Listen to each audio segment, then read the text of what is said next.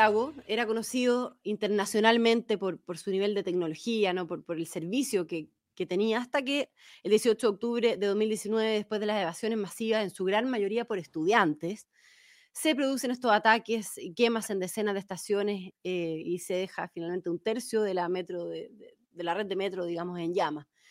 Eh, Felipe, tú eras alcalde de Santiago en ese entonces y fuiste, por lo tanto, protagonista de lo que sucedió. E Iván, tú has estudiado e investigado este tema a fondo, ¿no? Así que quiero partir preguntándoles a ambos, a tres años del 18 de octubre, ¿qué fue lo que pasó exactamente? Eh, ¿Cómo lo interpretan? ¿Y cuál era su teoría sobre lo que había pasado en ese momento? ¿Qué pensaban y cómo también eso ha, eh, ese pensamiento se ha visto modificado al día de hoy, digamos? ¿Qué es lo que piensan hoy también respecto a los hechos? Felipe, si quieres comenzar. Gracias venía una olla a presión incubándose en la ciudadanía, uno lo sentía en la calle. Habíamos tenido bastantes problemas con los estudiantes, los liceos emblemáticos, al nivel muy parecido a lo que estamos viendo hoy día. Estábamos viendo eh, una situación muy, muy compleja con los apoderados y una situación política también bastante tensa. Y en eso, bueno, el 18 de octubre, la verdad es que no lo preveímos desde la municipalidad lo que ocurrió fue devastador. Yo me acuerdo que estaba en terreno y comenzamos a ver primero la evasión en la tarde y luego el incendio al edificio de Enel. Fue algo que fue devastador para la ciudad. Y yo en ese momento lo tildé terrorismo de ciudad, porque arrasaron no con solo la gestión que habíamos hecho nosotros desde la alcaldía, sino que lo que se venía haciendo, te diría yo, desde el tiempo de Rabiné, la misma ministra Toá, eh, Salaquet, Lavín, todos habíamos tomado la posta para tratar de mejorar a la calidad de, ciudad de nuestra comuna capital. Claro, hasta que ocurre esto, ¿no? Y como decía yo también, eh, con los estudiantes que se ha dicho que fueron protagonistas de lo que sucedió en el estallido, quienes no solo evadieron el metro, sino que antes hubo una previa, digamos, eh, había conflictos estudiantiles, eh, los overoles, famosos overoles blancos, que se de cierta manera que era el germen, ¿no? Una instrumentalización, lo ocuparon a ellos, hay adultos detrás, todos estos antecedentes, nosotros lo poníamos a disposición del gobierno y se prendió la mecha fácil.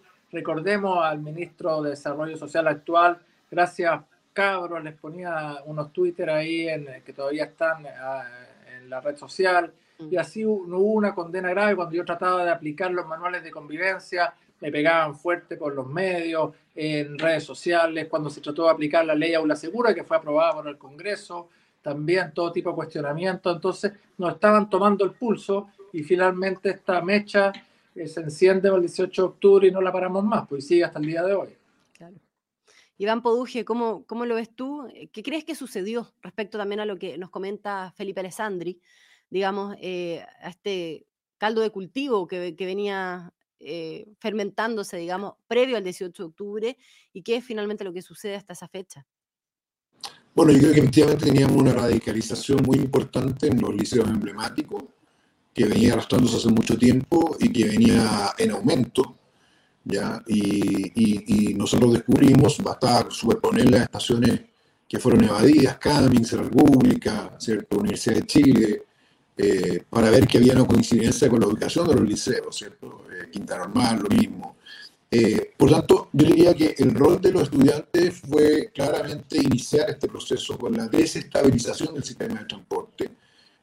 fueron cuatro días de evasiones y esas evasiones fueron aumentando en número y en violencia, aun cuando siempre fueron violentas, ¿cierto? Siempre fueron turbazos, dejaron trabajadores del metro heridos, por lo tanto, esta idea que han planteado algunos de que esto era una, no sé, una evasión, una protesta política, una desobediencia civil, nunca fue eso en realidad. Fue un acto de, muy violento que alteró el funcionamiento de la ciudad. Pero también hay que decir que esta fue, como se dijo la mecha, y que nosotros teníamos en la periferia de Santiago deudas de muchos años de sectores que tenían altos niveles de violencia crónica, de segregación, eh, también de control de bandas, de barras, que mezclados con el malestar social, ¿cierto? Y activados por estas evasión lo que hacen es generar un efecto en cadena que termina primero atacando el metro, eh, el día 18, el día 19 con más fuerza y luego expandiéndose más de 200 puntos en Santiago que terminaron siendo 6.000 en todo el país. Por lo tanto, es un proceso de violencia urbana inédito en la historia reciente, similar al que se vivió en Los Ángeles en el año 92, adquisición en París en el año 2005-2006, pero en este caso el Estado no pudo controlarlo. Ya. O sea, ¿fue, fue algo organizado? Se los pregunto. Eh, Felipe, usted hablaba recién de, que también habían eh, una utilización de los estudiantes, digamos, por adultos, declaraciones que también se han visto eh, hoy por autoridades de gobierno que, que, han hablado de este tema, digamos. Yo em, concuerdo con el diagnóstico que hace Iván y en su libro lo grafica muy bien. Existe un malestar, no hay equidad territorial en las ciudades, hay violencia en las periferias, hay frustración con respecto a la educación de estos mismos jóvenes que estudiaron cuatro, cinco, seis años y finalmente terminan manejando un taxi, luego haber pasado por la universidad. Y todo eso finalmente se, se cataliza a través del estallido, que claramente fue una acción concertada. Imagínate tú que se quemaron seis estaciones de metro a la vez, le prenden fuego al edificio ahí en Santa Rosa de Enel. Y luego vino todo este malestar que se materializa eh, a través de, la destrucción que vivimos de la ciudad y que no se logra recuperar hasta el día de hoy. De hecho, se sigue viendo cómo la violencia eh, continúa en los liceos emblemáticos de Santiago. De hecho, eh, ha ido en aumento en el último tiempo. ¿Qué opina también de esa violencia usted como, como exalcalde, digamos? ha ido creciendo. A mí, la verdad es que me sorprende mucho que no he visto aplicación de la ley aula segura. Como funcionarios públicos tienen el deber de aplicarla. No he visto resultados de la utilización de los manuales de convivencia quiero ver, ojalá que hayan alumnos, hay que dar señales. En política las señales son demasiado importantes. Aquí no han habido expulsados, muy pocos detenidos. Eh, finalmente hemos visto cómo afectan a la división del ejército que está al lado del internado Barro Arana y, finalmente no hemos visto ningún expulsado. Hemos visto que la rectora recién escogida por la administración municipal del Liceo Barro Arana aparece fotografiada con esta polera de este grupo radical y finalmente esas son las señales que se están dando de dejar hacer, dejar hacer, que aquí no pasa nada. Y yo creo que eso es muy perjudicial. El problema es mucho más grande, que meterse en la vulnerabilidad de la familia, pero por algo se empieza. ¿Y qué tan grave, Iván, fue el, retroceso urbano en Santiago? Porque eh, Felipe nos, comentaba recién, eh, todavía, bueno, todavía vemos un Santiago que, no se ha recompuesto, que, se ha venido de más a menos, digamos, con el comercio ambulante, con el tema de la seguridad, con el tema de zona cero con los locales, eh, digamos, que todavía no logran recuperarse, cuando se había hecho un trabajo previo, como lo mencionaba Felipe, eh, previo al estallido por recuperar el centro, por recuperar esas zonas, digamos. ¿Cómo, ¿Qué tanto se afectó? Primero, Magdalena, eh, decir de que hoy día vivimos en una ciudad más segregada, más pobre, más insegura, más violenta y más deteriorada debido al estallido. ¿ya? Por lo tanto, todas estas tesis que se levantaron de que esta violencia era necesaria para llegar a un proceso constituyente y para refundar el Chile, que la sostuvo Fernando Atria, Daniel Matamala en una columna, todo eso fue mentira, nunca ocurrió. ¿ya? Eso es lo primero.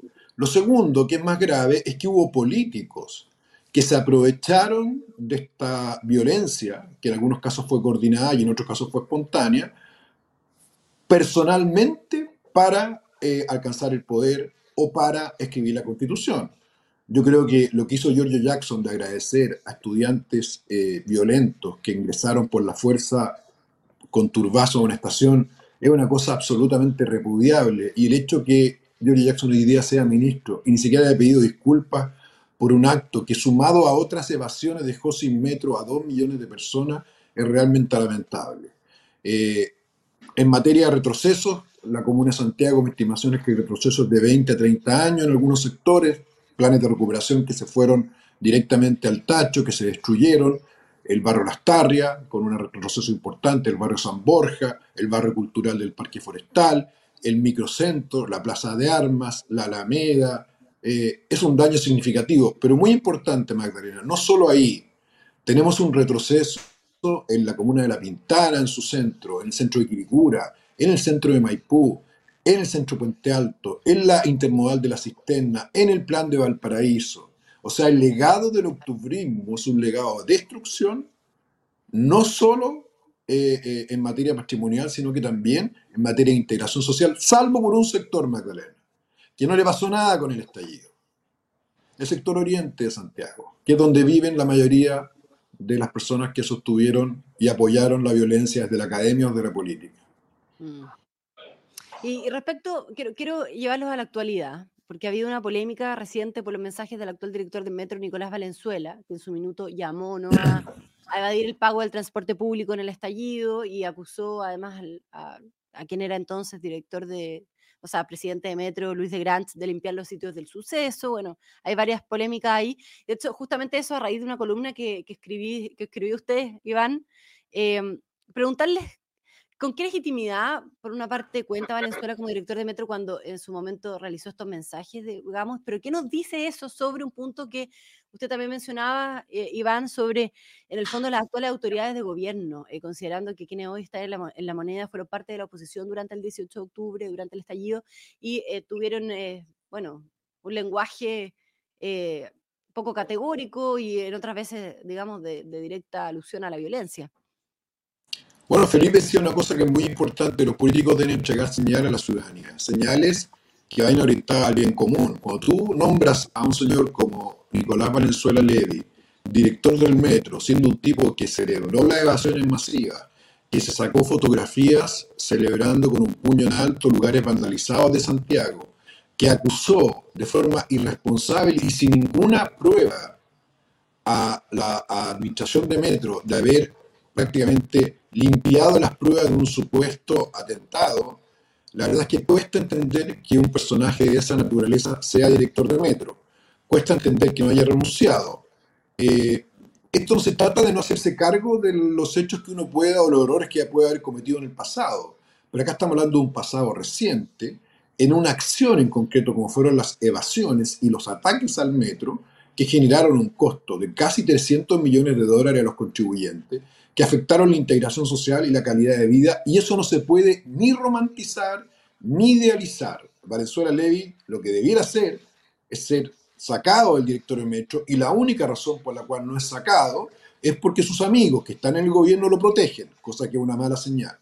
Yo diría que el gobierno hoy día tiene que gobernar, eh, va a tener que hacerse cargo del monstruo que, que, que, ayudó a crear. Mi libro se llama Siete Cabezas porque lo que surge ahí se parece mucho a un monstruo, ¿cierto? Bueno, uno de los padres de la criatura fueron estos políticos que usaron la violencia para tratar de votar un gobierno y llegar al poder. Ahora ellos van a tener que domesticar a este monstruo y tienen poco tiempo para hacerlo, porque su responsabilidad es cautelar el orden público. Y para eso es clave que aquellas personas que validaron la violencia, que hicieron apología a la violencia, eh, salgan de la administración y el presidente tiene que dar una señal sin ninguna confusión en esa materia, de que no solo es condenable, sino que él va a tomar medidas para que no vuelva a ocurrir y dentro de ella está no tener en su equipo gente que la validó, como el caso de Valenzuela Levy. Ya. Felipe Alessandri. Eh, Mira, Magdalena, yo, yo comparto el diagnóstico de Iván. Hay una complicidad ineludible. O Giorgio era diputado por Santiago y no solo eso, primera mayoría. Él era un referente que todos estaban esperando cómo iba a reaccionar y sin embargo no condena y apoya a través de las redes sociales la destrucción de la ciudad, de sus propios electores, de sus propios vecinos. A mí me sorprendió como alcalde, eh, fue para mí desgarrador todo el esfuerzo y el cariño y el corazón que le habíamos puesto sin mirar colores políticos, sino que trabajar por la ciudad. Y Santiago era bollante el metro cuadrado más caro de Latinoamérica, estábamos con el Paseo Bandera, obras de urbanismo táctico, la Plaza de Armas, en Bellas Artes, en Forestal, en San Borja recuperando, quemaron patrimonio como la iglesia de la Veracruz, de la Asunción o la iglesia Carabinero, destruyeron barrios completos, eh, torpedearon la cotidianidad de mucha, mucha gente que vivía históricamente ahí y que no lo condenaran de manera violenta tremendo y hoy día se tienen que hacer cargo de este monstruo que ellos mismos crearon. O sea, ayer me resultó sorprendente que el ministro de Economía, ese mismo ministro que dijo, no, yo a la plaza, al Forestal y a Bellas Artes los días viernes con mi familia no voy jamás por la inseguridad, va donde el general director de Carabineros y no le pide disculpas. Cree que con ese gesto basta. Y su tweet no es de hace cuatro años atrás, es del año pasado nomás. Entonces, cuesta, o sea, ¿quién les cree hoy día que están en el gobierno que sus declaraciones son sinceras? O la ministra Vallejo que decía, no, es que esto depende del contexto. ¿Cómo va a depender del contexto el delito? No depende del contexto. Tratan de tratar de, empatar, de romantizar. Eso claramente se demuestra en la academia del día, del día domingo, el día lunes, que claramente la baja el gobierno pero de todas maneras ha habido un intento desde el gobierno por eh, buscar liderar una agenda de orden de y seguridad, digamos, y cambiar el tono. Y de hecho, se lo, la, misma alcaldesa actual, Iracy Hasler, eh, este fin de semana en una entrevista eh, hizo un llamado a manifestarse y a conmemorar de manera pacífica, en contraste con declaraciones en el pasado, digamos. ¿Cómo lo ve usted también como exalcalde, Felipe? la manifestación, ¿qué, qué, otra cosa le cabe? Si los tweets están grabados ahí. yo creo que hay que condenar la violencia siempre, no ahora porque les conviene. Otra cosa es con guitarra, esa frase ya parece trillada. Eh, Santiago está en la UTI, tenemos que recuperar Santiago y como bien decía Iván, esto se va a demorar 20 o 30 años. O sea, la próxima administración no va a poder, aquí se va a demorar por lo menos 20 o 30 años y ahí el llamado que quería estar haciendo la municipalidad de Santiago es un pacto social para reconstruir Santiago. Tú vas a entrevistar a Carlos Siri, pregúntale a él cómo al comercio, al Crown Plaza, a los músicos de ahí de San Borja, cómo los recuperamos, los restaurantes de San Borja, pero sobre todo la cotidianidad de los que viven en el sector que se ha visto muy, muy afectada. Y no solo en el kilómetro cero, vámonos a Santa Elena, a, a, Yungay, vámonos ahí al barrio del presidente, donde el día claro están matando gente. Y esto lo podemos extrapolar a todo el país, a Maipú, por supuesto Estación Central, donde vemos crímenes de sangre todos los días. Claro. Eh, Felipe Iván, nos tenemos que ir despidiendo, eh, pero ah, les dejo planteada la, última pregunta para que hagan la última acotación respecto a las consecuencias también, de cuáles creen que fueron las consecuencias de no haber condenado la violencia que se produjo después del 18 de octubre, por todo lo que estamos conversando, digamos, por este tipo de declaraciones, y si creen que hoy día, luego del em, plebiscito, con el triunfo del rechazo, finalmente, eh, con ese, lenguaje y ese tono octubrista, ha llegado a su fin, si estamos en una nueva etapa, ¿qué esperan también de este nuevo eh, aniversario del 18 de octubre. Iván.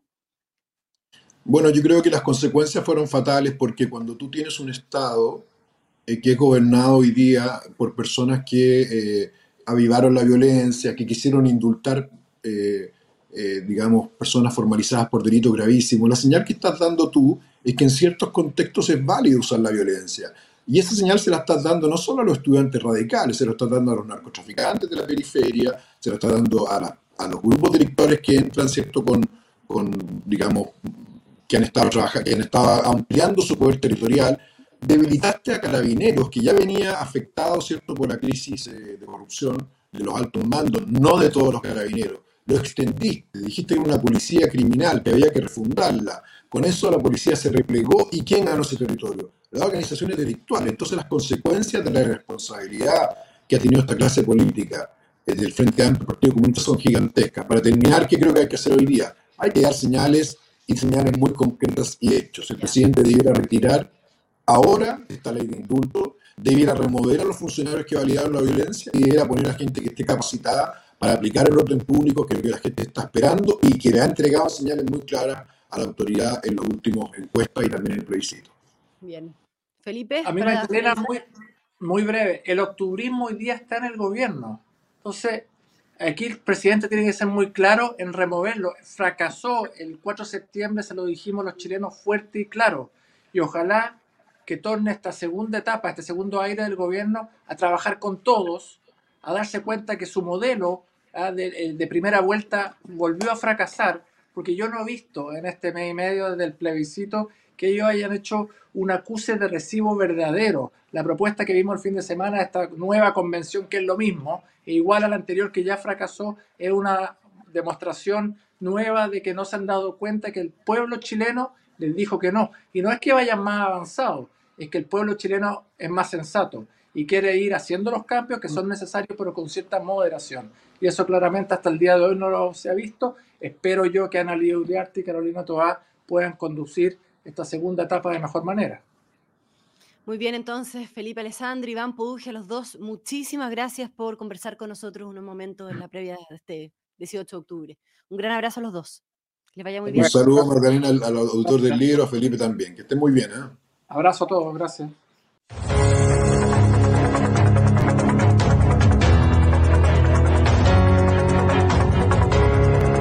El Libero, la realidad como no la habías visto. Haz que estos contenidos lleguen más lejos haciéndote miembro de la red Libero.